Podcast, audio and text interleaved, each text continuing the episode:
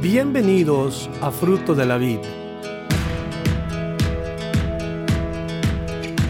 Nuestro deseo es presentarle la palabra de Dios de una manera sistemática, con el fin de que usted aprenda, conozca y crezca en su relación personal con Dios.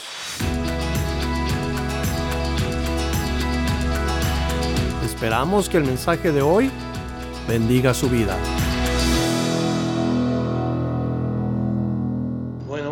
Padre, te damos gracias, Señor, por tu palabra, que en esta noche eh, oramos que podamos terminar todo el capítulo 4 de Génesis.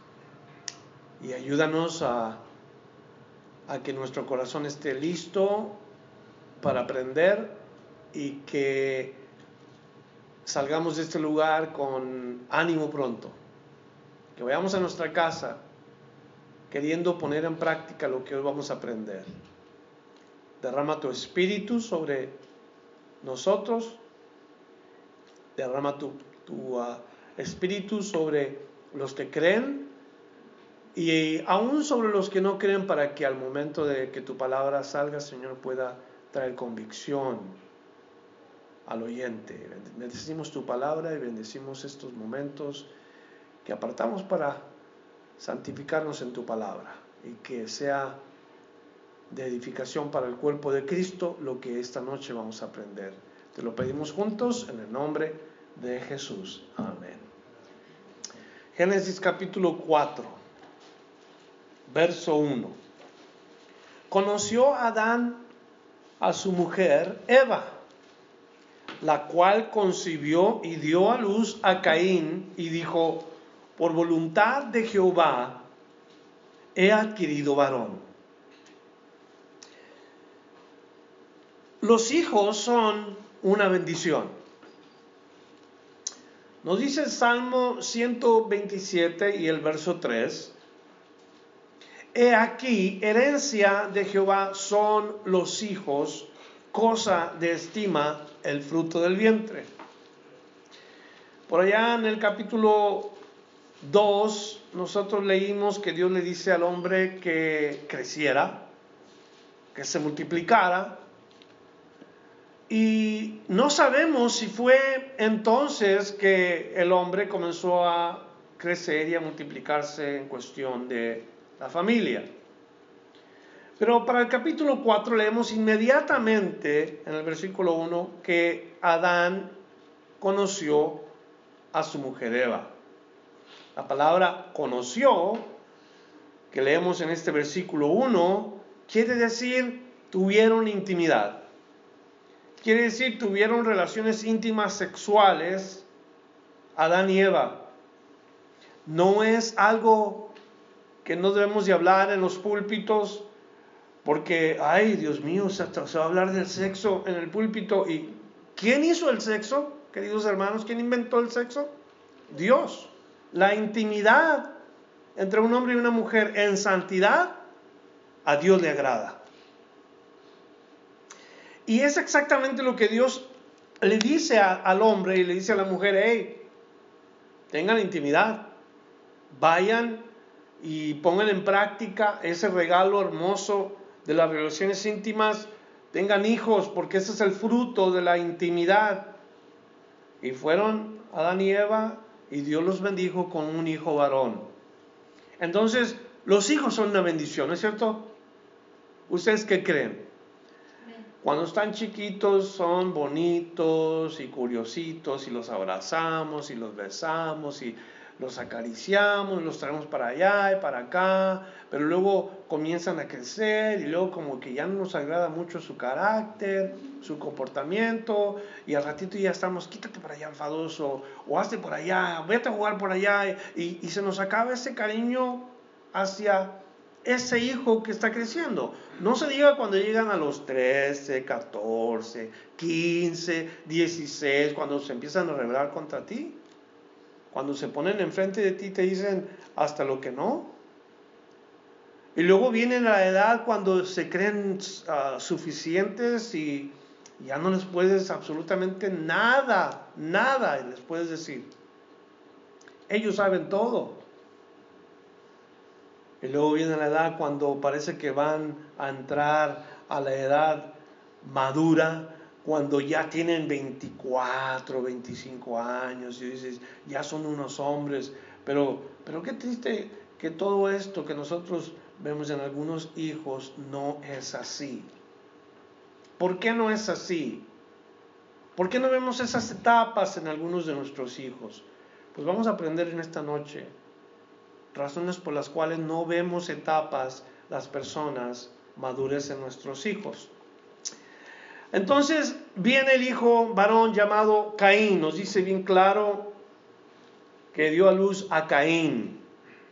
El nombre Caín significa adquisición o posesión. Y yo creo que su nombre es importante y significativo, ya que su nombre nos va a describir su carácter. Posesión. Podemos hasta cierto punto hablar de un carácter fuerte en Caín. Nos dice la Biblia que no concibió solamente porque tuvieron relaciones íntimas a la y sino por voluntad de Dios, es el deseo de Dios. Y la palabra nos dice que, que cuando Dios bendijo a Adán y Eva, pues entonces viene este hijo, definitivamente la voluntad de Dios en dar un hijo a Adán y a Eva. Pero no es el linaje de Caín el que va a ser nuestro enfoque. No vamos a, enfocarnos en lo que es la vida de Caín porque el linaje de Caín no tiene nada que ver con la redención de Dios. Es simple y sencillamente un hijo que nos va a enseñar algunas cosas a nosotros los padres para no caer en errores. yo ya tengo mis hijos de una edad donde ellos ya son responsables, pero quizás alguno de ustedes tenga todavía sus hijos pequeños que necesitan ser instruidos para que cuando ellos decidan, ojalá que decidan bien.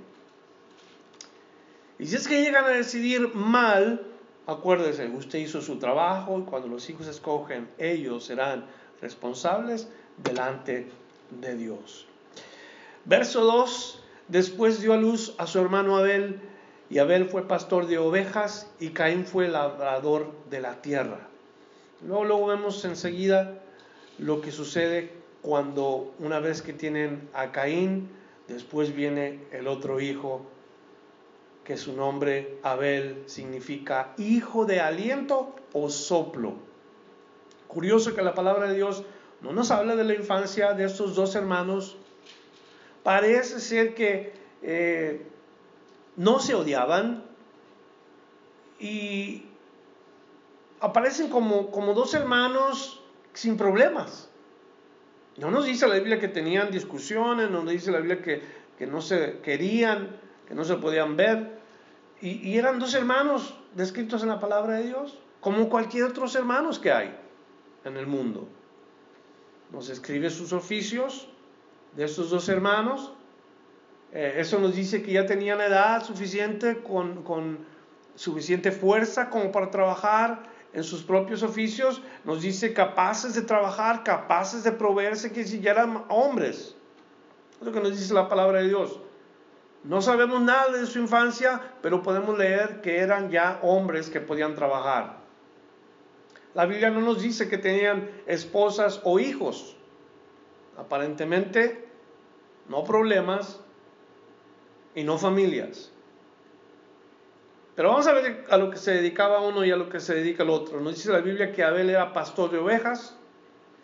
Ese oficio nos habla de un tipo de persona valiente, dispuesta a morir si fuera posible por salvar su rebaño, que es lo que la Biblia enseña, y nos da ejemplos como por ejemplo David, David quien era pastorcillo de ovejas, y él defendía las ovejas de su padre con su vida.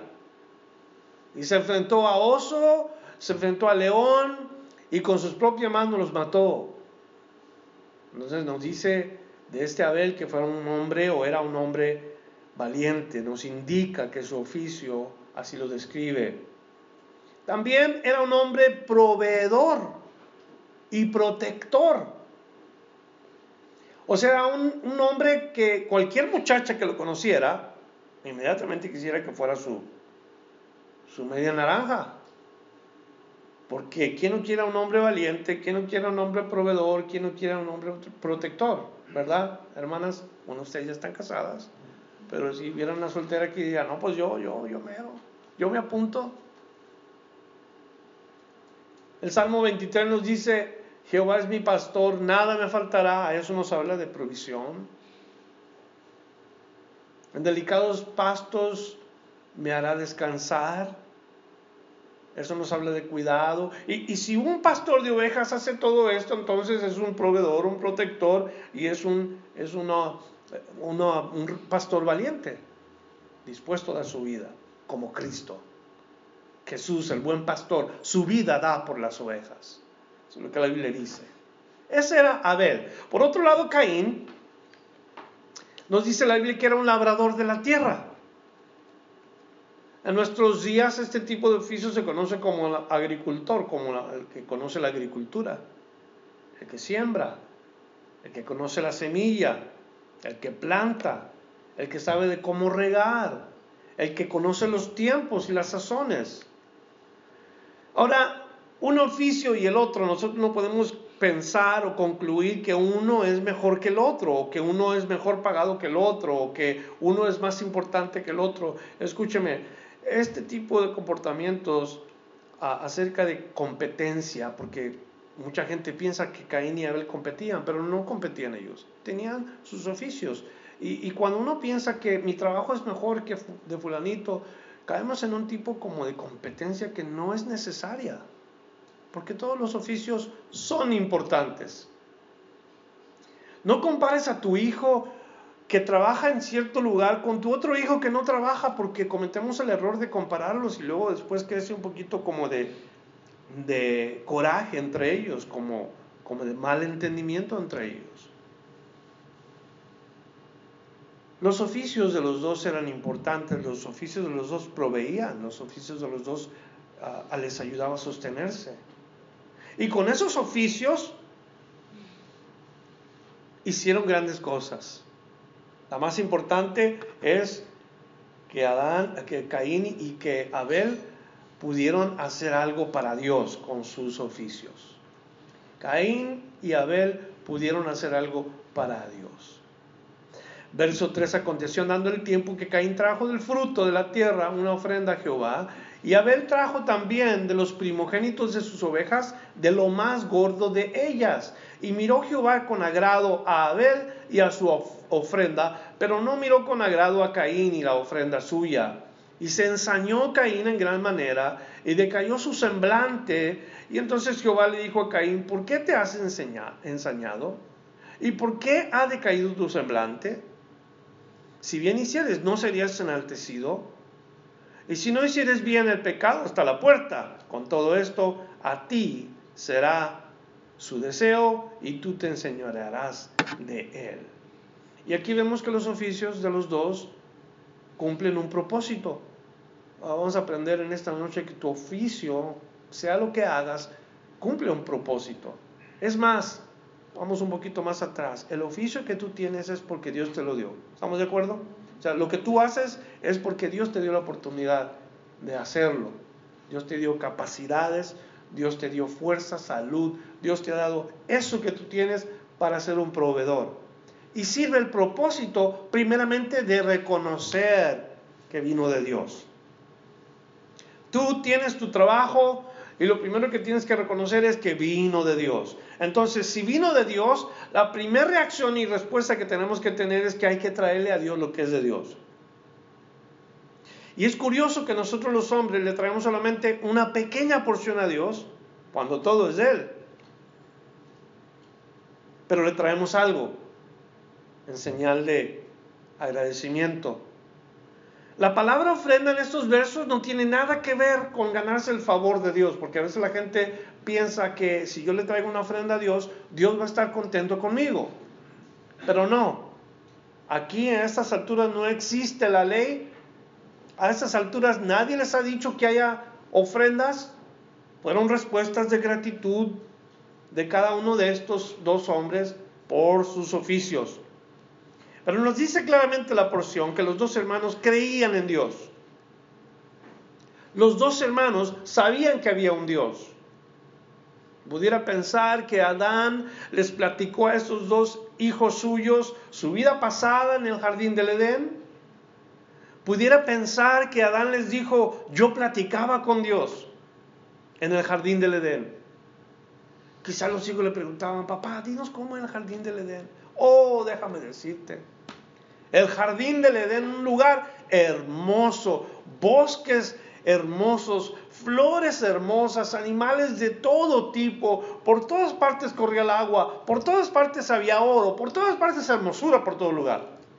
Y los hijos, Caín y Abel, escuchando, quizás veían a sus ojos la emoción de su padre. Y cabía la pregunta, ¿Y qué pasó, papá? ¿Y qué sucedió, papá? Entonces, sin duda también les cuenta cuando cayó en su pecado y en su desobediencia y cómo Dios lo tuvo que echar fuera del jardín del Edén. ¿Te puedes imaginar qué triste se ha de haber puesto Adán si es que esto hizo con sus hijos? haberles platicado todo lo que antes hacía en la presencia de Dios y pensar que un día perdió esa relación con Dios por causa de un pecado de desobediencia. Porque no fueron muchos pecados, fue un pecado de desobediencia. Nada más no hacerle caso a Dios y hacerle caso a su mujer. Hmm. Nos dice bien entonces la palabra de Dios qué es lo que, qué es lo que sucede con esa ofrenda de los dos hermanos. Nos dicen estos versos que Dios miró con agrado una ofrenda y no miró la otra ofrenda con agrado. Vamos a ver la ofrenda de Abel primeramente. Nos preguntamos el por qué. ¿Por qué Dios miró con agrado la ofrenda de Abel? Una pregunta importante. ¿Por qué Dios mira con agrado la ofrenda de Abel? Algunos comentaristas han concluido que la ofrenda de Abel era una sombra de la ofrenda de Dios mismo en Cristo. Es, una, es un comentario de algunos eh, maestros que han sugerido este, este punto muy hermosa la sombra de la redención en Cristo, como el Cordero de Dios que quita el pecado del mundo. Una ofrenda que Dios mismo ofreció, dio a su Hijo, ofreció a su Hijo unigénito para que todo aquel que en él cree no se pierda más, tenga vida eterna. O sea, una hermosa figura de la redención de Dios, pero no necesariamente es la única, la única opción como comentario. La mayoría de los comentaristas sugieren que lo que le agradó a Dios de la ofrenda de Abel es que Abel ofreció su ofrenda en fe o con fe. Nos dice la palabra que Abel escogió lo más gordo del rebaño de las ovejas. Lo más gordo. O sea, lo mejor. Lo mejor de las ovejas. No sé cuántos han oído esta ilustración, que en una granja habían nacido dos hermosos becerros, gemelos, idénticos. El granjero, cuando los vio contento, agradecido, fue corriendo con su esposa, le dijo, han nacido dos hermosos becerros gemelos, son igualitos, estoy tan contento que yo voy a regalarle uno a Dios y yo me voy a quedar con el otro. Y no pasó mucho tiempo cuando uno de los becerros se enferma y se muere. Y el hombre corre a la casa, mujer, mujer, ¿qué crees que ha sucedido? El becerro del Señor se murió.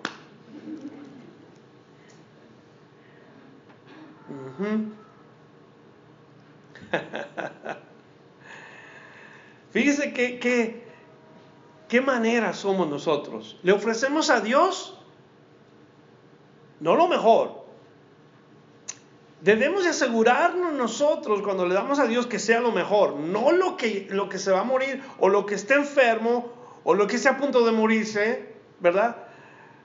no le vamos a dar lo más flaco, sino lo más gordo. No lo que está enfermo a punto de morir, sino aquello que es lo mejor. Esa es una lección para todos nosotros. En otras palabras, Abel verdaderamente creyó que Dios merecía lo mejor. Qué, hermoso cuando una persona ofrenda de esa manera. Oh, yo creo en Dios, yo, yo voy a buscar lo mejor que yo tengo. Y comenzó a ver entre todas sus ovejas y vio muchas ovejas de las que él tenía y escogió la mejor o lo más gordo del rebaño. Y dijo, esta, esta es la mejor. Y fue y se la llevó a Dios. Quiere decir, Abel creyó en Dios, honró a Dios que se merecía lo mejor. Esa se llama una ofrenda de fe. Porque muchos pudieran haber dicho, no, porque esta es la más gorda, yo cómo le voy a dar la mejor. Esa es para mí, para mí, para mis necesidades. Yo, yo con esa puedo sacar mucha fe, pero, pero no pensó así. Él fue y escogió la mejor y se la ofreció a Dios. Acuérdese, darle a Dios lo mejor reconociendo quién es Él, que se merece lo mejor. Ofrenda de fe. Caín, por otro lado, también trajo una ofrenda al Señor, pero no nos dice que Él escogió la mejor planta, la más saludable, el mejor fruto. No nos dice absolutamente nada de eso, nomás nos dice que trajo su ofrenda al Señor. No escogió lo mejor. Y tuvo una actitud de incredulidad. Caín no escogió lo mejor y tuvo una actitud de incredulidad. Quiere decir, no pensó en Dios, pensó en su hermano. Ay, que se piensa, yo voy a llevarle también al Señor una ofrenda que vea que no es el único. O sea, la actitud es el problema cuando ofrendamos a Dios. Nos dice el libro de los Hebreos que la actitud del corazón en estos hermanos tenía que tener un ingrediente necesario para agradar a Dios. Y ya hemos leído nosotros en la Biblia qué es lo que agrada a Dios. A Dios no le agradan las ofrendas solamente, le agrada la ofrenda acompañado con ese ingrediente. No estamos hablando de una receta de cómo debe de preparar uno la oveja. No estamos hablando de ingrediente eh, doméstico, de ingrediente para comer, sino de un ingrediente que sale del corazón del hombre. Hebreos 14, Hebreos 11, perdóneme, versículo 4. Otra vez, Hebreos 11, versículo 4. Allí nos dice la palabra, por la fe Abel ofreció a Dios más excelente sacrificio que Caín, por lo cual alcanzó testimonio de que era justo, dando Dios testimonio de sus ofrendas y muerto aún habla por ella. Otra vez, por la fe, Abel ofreció a Dios más excelente sacrificio que Caín. Eso nos dice que Caín ofreció un sacrificio excelente. Su ofrenda era buena. ¿Qué es lo que no estaba bien en Caín? Dígame, por favor, ¿qué no estaba bien en Caín? Su corazón. El corazón de Caín no estaba absolutamente nada bien delante de Dios. Quizás tuvo celos o envidia o quizás quiso competir, quizás quiso quedar bien, pero ninguna de esas razones es razón correcta para traerle ofrenda a Dios. Y Dios no se agrada con las ofrendas que son así. Hermanos, nosotros cuando demos ofrenda a Dios, debemos de tener la actitud correcta. Debemos de tener el corazón correcto delante de Dios. Dele lo más gordo de usted. No, no voy a malentender. Dele lo mejor de usted. No le voy a dar lo más flaco, o sea, lo más enfermo, lo que sobra, lo que no queremos. Busquemos lo mejor. No, no, no escojamos a ver qué sale. A veces queremos darle al Señor y estamos buscando la bolsa de la ofrenda de nuestro pantalón y, no estamos a ver qué sale porque así nos iba. Y más si traemos puros de a 100. Pero si traemos varios, yo le aseguro algo, hacemos a un los billetes más grandes y sacamos los más chicos. No ofrendemos así, mejor no ofrendemos así. Si damos, demos con fe. Si no, mejor no demos. Hágase una nota ahí. Si damos, demos con fe. Si no, mejor no demos. Yo creo que por eso la iglesia está como está en muchos lugares. No queremos darle a Dios lo que Él dice que le demos, ni cómo es eh, como Él dice que le demos. Queremos dar a nuestra manera. Acribillamos a los hermanos cuando les decimos, yo doy más que tú. Esa actitud está incorrecta. O yo doy todo el tiempo y, y tú no. Actitudes incorrectas que Dios dice, ah, ah, no des mejor. Yo di más que otros. Si esa es la actitud en que estamos dando, paremos y dejemos que Dios nos enseñe a dar ofrendas que son de fe. A veces no tenemos, pero damos lo que tenemos. Esa puede ser una ofrenda de fe, porque confiamos que Dios nos va a proveer. Entonces, Caín y Abel dieron ofrenda, uno da bien, el otro da mal, uno da con fe, otro da solamente por hacerlo. Y Dios nos está enseñando a nosotros cómo es que debemos de ofrendar. Escojamos lo mejor, hagámoslo con fe y que nuestro corazón esté correctamente delante de Él. ¿De acuerdo? Verso 8 dijo Caín a su hermano Abel, salgamos al campo. Y aconteció que estando ellos en el campo, Caín se levantó contra su hermano Abel y lo mató. Otra vez repito la última parte, Caín se levantó contra su hermano Abel y lo mató. ¿Sabe? Cuando ya nuestra actitud está fuera de lugar, se reflejan nuestras acciones. ¿Cuántos están de acuerdo? Cuando yo estoy mal con el prójimo, mis acciones lo van a delatar. Cuando algo no me gusta, ya sea que hago algún gesto con mi cara, con mis ojos, con mi boca, usted sabe lo que estoy diciendo. No me gustó lo que me dijo, no me gustó lo que opinó, no me gusta la decisión, no me gusta, y, hacemos con nuestras acciones lo que ya está dentro de nosotros, una actitud incorrecta. Si la actitud de Caín hubiera sido de agradecimiento a Dios, le hubiera dicho a su hermano, hermanito, qué suave. Me da tanto gusto que estés aprendiendo. Mi hermanito menor está aprendiendo de su hermano mayor a ofrendarle a Dios. Pero no fue así. El resultado fue una actitud mala, un celo maligno y Caín se vino en contra de su hermano y aquí se menciona el primer homicidio en la historia de la humanidad. La primera muerte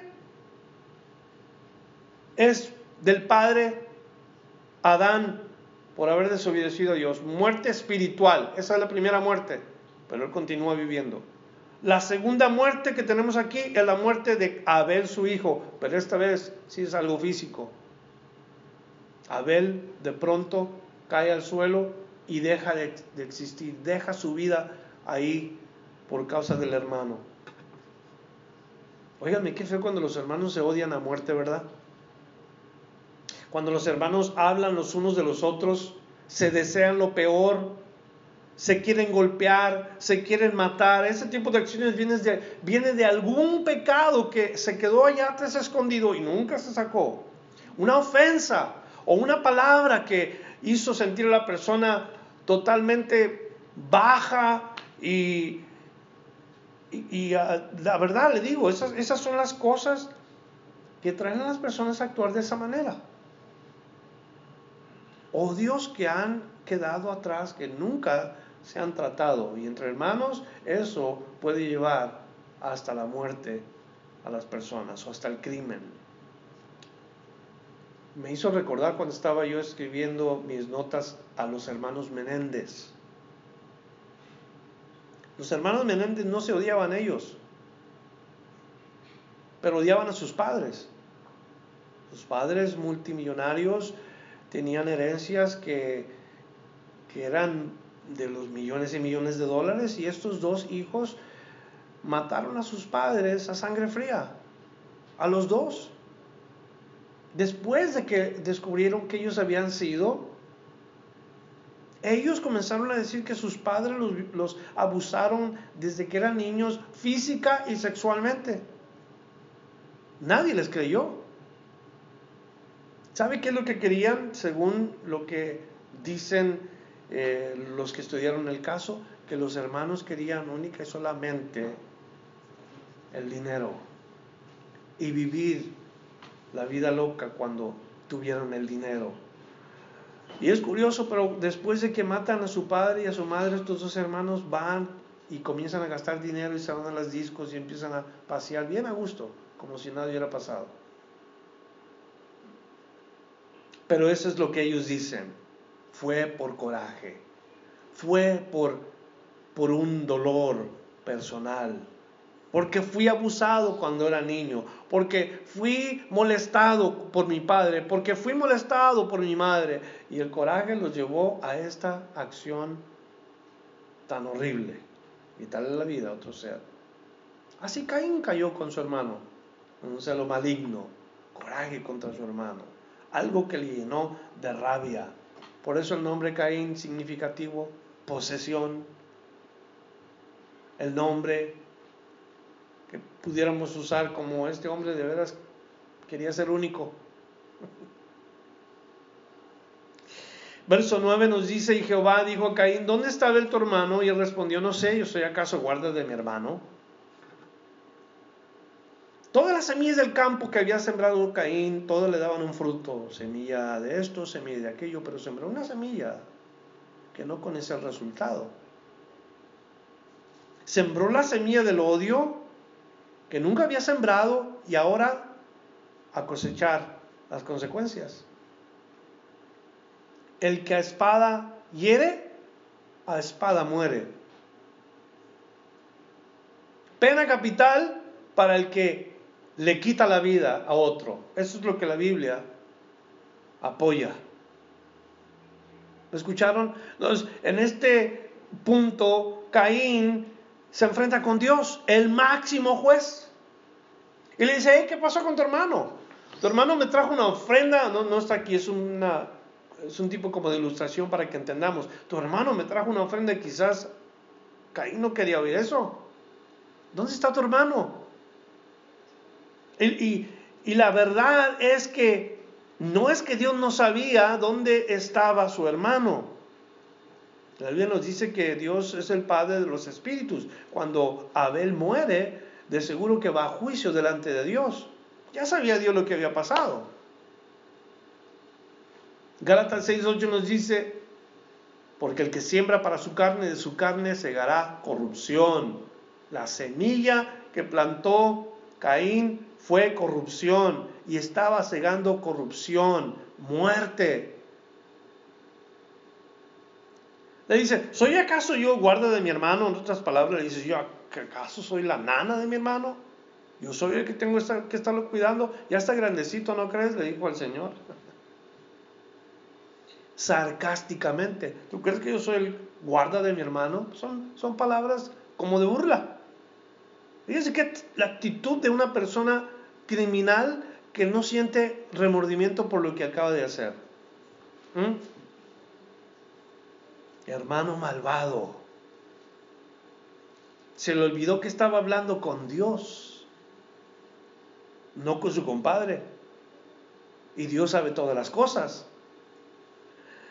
Entonces, en el verso 10 le dice, ¿qué has hecho?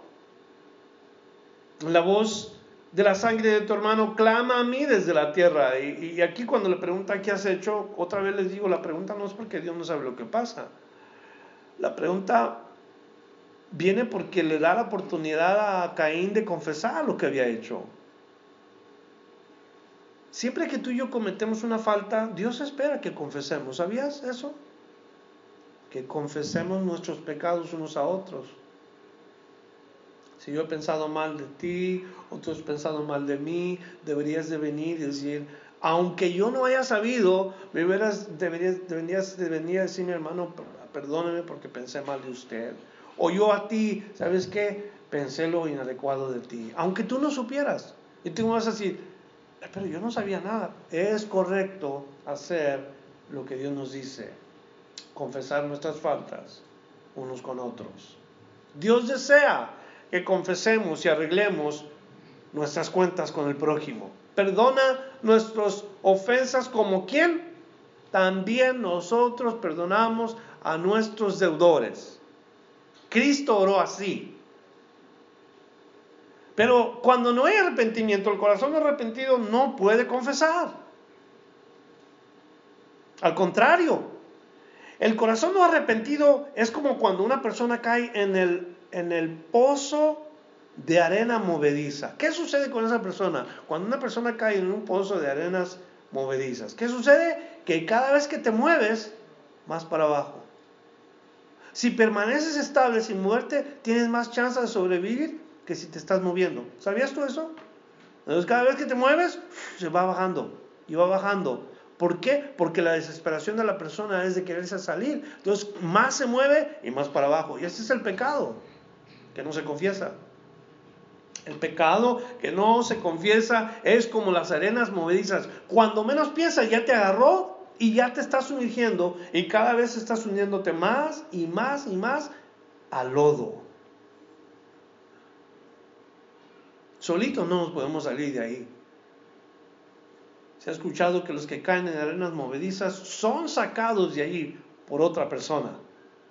Y Dios encuentra a Caín en el pozo de lodo ahogándose. Y le dice, Caín, déjame ayudarte. Mira, toma mi mano, ¿qué has hecho? Y Caín, ¿qué está haciendo? Está moviendo y cada vez se sube más para abajo, más para abajo, más para abajo. Dios lo quiere rescatar del pecado y él persiste en no confesar su falta. ¿Que acaso yo soy el guarda de mi hermano? Y se hundió más. No confesó. Y las consecuencias no se hicieron esperar. Versículo 11. Ahora pues, maldito seas tú de la tierra que abrió su boca para recibir de tu mano la sangre de tu hermano. Cuando labre la tierra, no te volverás, no te volverá a dar fuerza, errante y extranjero serás en la tierra. O sea, esta es la sentencia de Dios. Primero le dice, maldito seas tú. ¿Cómo queremos que suene esto? Por más colores que le pongamos, no deja de sonar como una maldición. Ahora, eso es de alarmarse cuando Dios maldice a una persona. Si yo te digo, maldito seas, el hermano José Luis, qué gran cosa que me maldiga José Luis. Pues claro, soy un hombre que no tiene poder para hacer estas cosas, pero Dios le dice a Caín, maldito seas tú. Hmm. Le dice, ¿sabes qué? Prepárate porque se aproxima, como quien dice, el paseo de tu vida. Nunca has experimentado lo que viene. La sentencia contra Caín es aquello que él más amaba. Dios le quita la habilidad, Dios le quita el ser un agricultor, le dice, ahora de hoy en adelante, todo aquello que tú hacías, que sembrabas y te daba fruto, ya no va a ser. Y Dios lo castiga. No iba a poder trabajar aquello que tanto amaba. Conocía todo, todo de la agricultura, trabajaba la tierra, pero ya no iba a poder. Cuando el hombre hace algo sin arrepentirse, Dios Dios le quita aquello que más ama. Tengamos cuidado nosotros porque si estamos en desobediencia con Dios, Dios nos va a quitar aquello que amamos más si no hacemos caso a Él. Si no somos transparentes con Él. Porque aquello que más amamos es con lo que Dios trata en nuestra vida. A veces son los hijos, a veces es la esposa, a veces es el trabajo y a veces Dios se agarra de aquello que nos está consumiendo, de aquello que nos está apartando de Él. Y nos dice, esto ya no va a ser algo que tú puedas hacer. Aparte de la maldición, dijo, vas a ser errante y extranjero. Una condición que en realidad lo único que le dijo Dios, no, no te mato porque te tengo misericordia, pero eso es básicamente lo que le está diciendo. Vas a morir como un errante y como un extranjero. Como quien dice, esa fue la pena capital para él. Sin poder trabajar la tierra, sin tener un lugar donde morar, sin tener un lugar donde estar, tenía que estarse moviendo frecuentemente. Esa fue su sentencia. Iba a morir solo en tierra ajena. ¿Y qué dijo Caín? Caín responde en el versículo 13. Dijo Caín a Jehová, grande es mi castigo para ser soportado. He aquí me echas hoy de la tierra y de tu presencia me esconderé, seré errante y extranjero en la tierra y sucederá que cualquiera que me hallare me matará. ¿Cuál era su preocupación? ¿Mm? Él mismo. ¿Cuál era su, su, opinión? Ah, pobrecito de mí, ¿qué va a pasar conmigo? ¡Qué injusticia! ¿Y ahora qué voy a hacer? Y todo era yo, yo, yo, mi, mi, mi, mi, mi.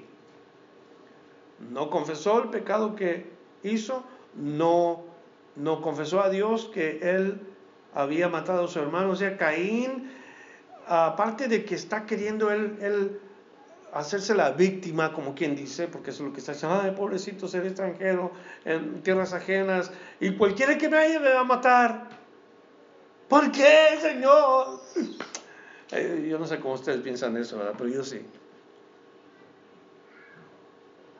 Pensando mal, equivocado. Caín quedó sin protección. Esa es la realidad. Cuando uno va en contra de Dios, uno queda sin protección. Cuando uno quiere hacer lo que le da la gana, Dios nos deja así, pero estamos a la deriva. Sufrimos las consecuencias de nuestras acciones egoístas. Quizás tú estás haciendo lo que se te da la gana en estos días y sabes que no le agrada a Dios algunas cosas que hagas. Recuerda, si Dios nos confronta con el pecado, quizás sea demasiado tarde como fue con Caín. Ojalá y que no lleguemos a ese punto. Verso 15, y respondió Jehová, ciertamente cualquiera que matare a Caín siete veces será castigado. Entonces Jehová puso señal en Caín para que no lo matase cualquiera que lo hallara. Yo no sé dónde le puso la señal, no dice si en la cabeza, en la cara, en el brazo, en la mano, en el pie, no, dice nada, ¿verdad? Mucha gente que dice, yo creo que lo marcó en la frente, oh, Caín andaba en la frente con una marca y que sea algo, pero no, la Biblia es, ah, guarda silencio y yo voy a guardar silencio y lo único que sé es que Dios le puso señal en Caín. Y Caín salió de delante de Jehová y habitó en tierra de Nod, al oriente del Edén. Y luego nos habla de su vida, del versículo 17 hasta el versículo 24. Su vida y sus hijos. Verso 17, conoció Caín a su mujer, la cual concibió Dios a luz a Enoch. ¿De dónde vino esa mujer? ¿De dónde habrá venido esa mujer? Ustedes saben la respuesta. ¿De quién vino esa mujer? De Adán y Eva. Quiere decir que era una hermana de Caín, sin duda. Pero la tomó y esa fue su mujer. Ahora, una mujer, ya una mujer con la capacidad de tener hijos, la mujer madura, tuvo un hijo y le llamó Enoch. Y edificó una ciudad y llamó el nombre de la ciudad del, del nombre de su hijo Enoch. Y Enoch le nació Irad. E Irad engendró a Mehujael y Mehujael engendró a Mehujael, a Metusael y Metusael engendró a Lamec. Y Lamec tomó para sí dos mujeres. Y aquí vemos nosotros cómo la herencia que Caín deja es una herencia distorsionada. La herencia que Caín dejó a sus hijos no es muy buena. Y este hombre, Lamec, toma para sí dos mujeres. Directamente nosotros sabemos que Dios no hizo eso para con el hombre. Dios hizo un hombre y una mujer. Ese es el patrón. Pero Lamec, hijo de Caín o nieto de Caín, es nieto no, bisnieto, ¿verdad? Toma dos mujeres para sí. La nombre de, el nombre de una fue Ada y el nombre de la otra Sila. Y Ada dio luz a Jabal el cual fue padre de los que habitan en tiendas y crían ganados, y el nombre de su hermano fue Jubal, el cual fue padre de todos los que tocan arpa y flauta. o sea, unos pastores y otros músicos. Verso 22. Sila también dio luz a Tubal Caín, artífice de todas obras de bronce de hierro, y la hermana de Tubal Caín fue Naama. Y dijo la Meca a sus mujeres, Ada y Sila, oíd mi voz, mujeres de la Mec, escuchad mi dicho, que un varón matare por mi herida y un golpe, y un joven por mi golpe, si siete veces será vengado Caín, la Mec en verdad setenta veces siete lo será.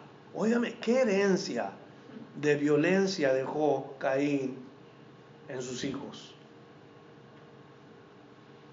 De Caín a Lamec, del tatarabuelo al tataranieto. ¿Qué influencia? ¿Qué herencia?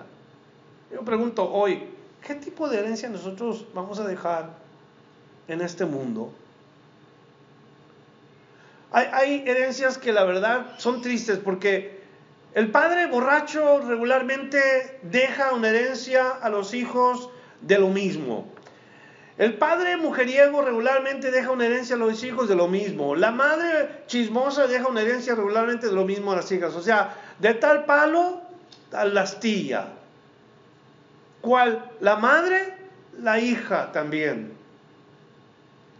Aquí miramos la herencia de Caín. La muerte, la maldad, el odio, el coraje, la venganza, todo eso se ve aquí. El tener dos mujeres, o sea, ¿qué inversiones hizo Caín como para que cambiara la cosa en su vida? Nada. Todo siguió igual. Un hombre sin Dios. Fue un hombre castigado por Dios. Y Dios le dijo, te va a ir mal. Y mire la herencia tan solo porque no confesó su pecado y no se arrepintió de él. Ahora, si miramos la otra herencia, de las herencias que generan vida, nosotros encontramos padres, madres, abuelas, ah, bisabuelas que invierten en los hijos, invierten para cosas espirituales y producen vida espiritual. El ejemplo está en 1 Timoteo capítulo 2 versos 3 al 5. Ahí no solamente encontramos a la mamá, sino a la abuela siendo personas de influencia para con su hijo, para con su nieto. Querido hermano o hermana que ya eres abuelo, escúchame por favor. Sé de influencia para con tus nietos. Madre que estás aquí, influencia en tus hijos. Invierte en ellos.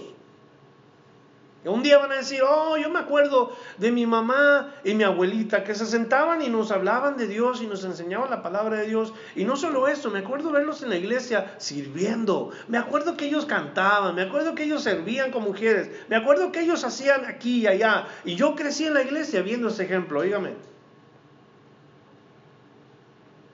Esto es lo que escribe Timoteo de un hombre que ahora servía al Señor por la influencia de su madre y de su abuela. Primera Timoteo 2, versos 3 al 5. En la carta del apóstol Pablo a Timoteo, otra vez, Primera Timoteo 2, versos 3 al 5, así dice, doy gracias a Dios, al cual sirvo desde mis mayores con limpia conciencia, de que sin cesar me acuerdo de ti en mis oraciones noche y día, deseando verte y acordarme de tus lágrimas para llenarme de gozo trayendo a la memoria la fe no fingida que hay en ti, la cual habitó primero en tu abuela Loida y en tu madre Eunice. Y estoy seguro que en ti también. Se fija cómo una generación le pasó a la otra generación y la otra generación a la otra generación. Hagan lo mismo. Sean influyentes para producir vida eterna en sus generaciones, hermanos y hermanas. Para la segunda epístola, escucha lo que dice el capítulo 3, versos 14 y 15. Segunda Timoteo 3, versos 14 y 15. Pero tú, hablándole a Timoteo, persiste en lo que has aprendido y te persuadiste sabiendo de quién has aprendido. ¿De quién aprendió Timoteo?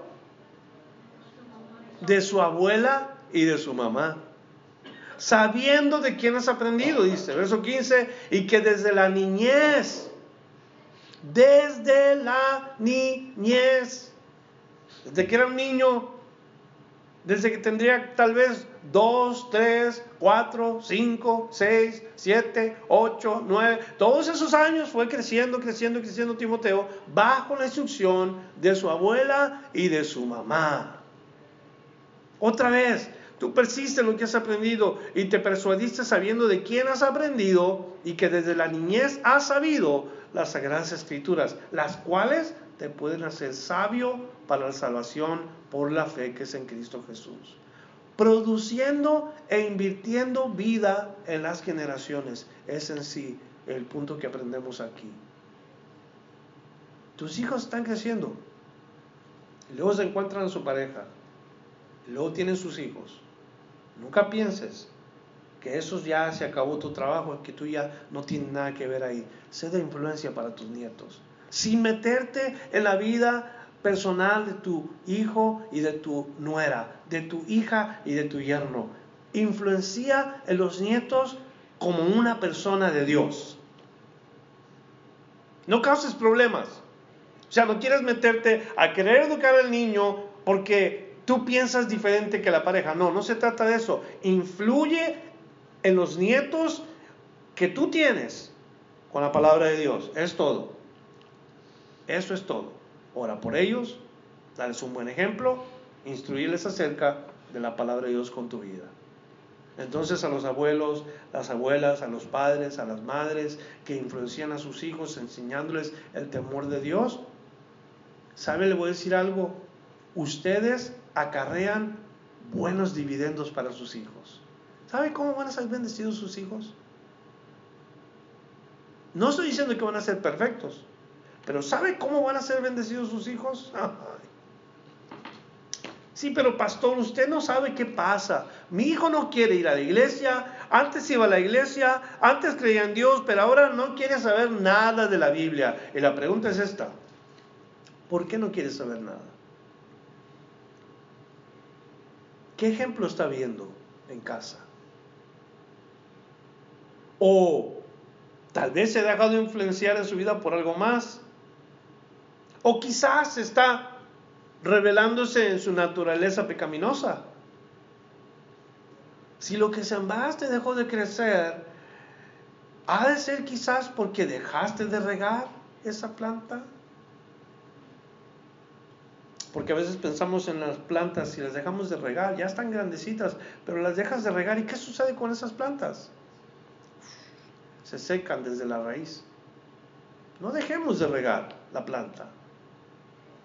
O a veces vemos que le cae una plaga a la planta y, solamente miramos y vemos todo feo, las hojas y las, las ramas y decimos, ¿quién sabe qué tendrá? Y nos hacemos como de la vista gorda. Ya sabemos que tiene una plaga, pero no queremos traer el remedio. Y así pasa a veces con los hijos. Nuestros hijos se dejaron influenciar por algo. Hay un, hay una, ¿cómo se llama? Fungus, ¿cómo se dice? Un hongo en la planta o un insecto que dejó ahí su larva. ¿Y, qué hacemos nosotros? Como que pasamos por ahí, ay, qué chistoso se ve la planta, pero no hacemos nada. No la lavamos, no la limpiamos, no le ponemos el insecticida y la planta continúa minimizando en su potencial. La planta continúa cayendo. Eso es lo que ha pasado. Dejamos de orar por ellos dejamos de influenciar en ellos, de recordarles que Dios los ama. Cuando el hijo o el hijo viven fuera del lugar y nosotros los hombres y las mujeres, padres de familia o abuelos en este caso pudiera ser, no les estorbamos, nos puede suceder como el sacerdote Elí.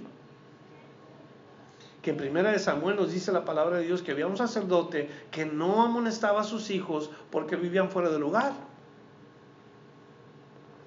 ¿Cómo siento yo en mi corazón cuando voy, por ejemplo, a las tiendas de eh, supermercados conocidos, que no voy a mencionar el nombre, y veo a los niños ahí pataleando, rebelándose contra la mamá, pateando a la mamá y golpeando a la mamá porque quieren algo y la mamá le dice, no, mi hijo, no te portes así. Y yo digo, ay señora, préstemelo un ratito y ahorita lo arreglamos. Ay, mi hijo, no seas así, mira, amigo. Y el pobre chiquillo golpeándola, pateándolo y en ocasiones inclusive maldiciéndola. Óigame, cuando nosotros no arreglamos esos hijos, potencialmente estos son los criminales del futuro. Los que desde chiquitos se rebelan y no les dice uno nada. Que no nos suceda como Elí, porque cuando Dios trata con nosotros, trata duro. Versos 25 y 26 para terminar. Y conoció de nuevo a Adán a su mujer, la cual dio a luz un hijo y llamó su nombre Sed, porque Dios dijo ella, me ha sustituido otro hijo en lugar de Abel, a quien mató Caín. Y a Sed también le nació un hijo, llamó su nombre Enos. Entonces los hombres comenzaron a invocar el nombre de Jehová. Set. El nombre Set significa sustituto o sustitución. Esa es la genealogía que nosotros queremos seguir. Y este es el linaje que a mí me interesa. ¿Por qué me interesa a mí? ¿Por qué debo de seguir ese linaje? Porque nosotros queremos aprender de aquellos que son como la descendencia de Set. Personas que temen, temen a Dios. Por el contexto, Seth representa la esperanza de la redención.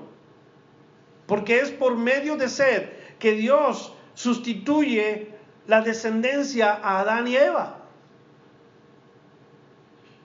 E, este Seth es aquel que nos enseña a buscar el rostro de Dios, la descendencia de Seth. A invocar el nombre de Dios. Es más, de aquí honra el principio a honrar a Dios. Principio de la sabiduría es el temor de Jehová. Y Seth es un ejemplo. Estos comenzaron a invocar el nombre de Jehová. Ellos comenzaron a aclamar a Dios, Señor, ayúdanos, Señor, queremos adorarte, Señor, mira, Señor, y, comenzaron ellos a, a traer sus, sus invocaciones delante de Dios, de reconocer a Dios en sus vidas. Qué importante eso. Óyeme, cuando tú reconoces a Dios, Él te reconoce a ti. Cuando tú honras a Dios, Él te honra a ti. Y eso es lo que vamos a aprender de la familia de Sed, de los descendientes de Sed, que ellos honraron a Dios. Regreso otra vez a lo que dije hace rato. No fue perfecto la descendencia de Sed, pero tuvieron el temor de Jehová. Honraron a Dios. Dios sabe que no somos perfectos, pero que queremos honrarle. Dios nos ha de dar la fuerza, la sabiduría, nos ha de dar el poder, nos ha de ayudar para que podamos nosotros dar un ejemplo de aquellos que temen a Dios. Es lo que aprendemos en este capítulo 4.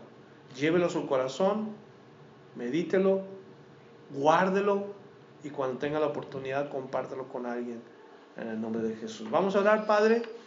Antes de irnos a casa, te dejamos a ti el trabajo que sigue, nos llevamos este mensaje en nuestro corazón, pero sabemos que vamos a ir allá afuera donde la gente eh, que no te conoce quisieran ah, tratarnos mal, quisieran quizás ah, llamarnos nombres porque nosotros tenemos una fe. Pero no nos permitas enfocarnos en eso, Señor. Permítanos enfocarnos en el Dios a quien servimos y que nosotros tenemos la oportunidad de llevarlo donde quiera que vamos, aún esta gente que no nos ama, aún esta gente que no nos quiere. Abre nuestra boca, Señor, para compartirles nuestra fe y que te conozcan a ti, el único y verdadero Dios, y a Jesucristo tu Hijo, a quien damos honra y gloria, en nombre de Jesús. Amén. Gracias por escuchar la enseñanza de hoy. Visítenos en frutodelavid.com para escuchar más mensajes, para obtener las notas del estudio y para comunicarse con nosotros. Que Dios le bendiga abundantemente.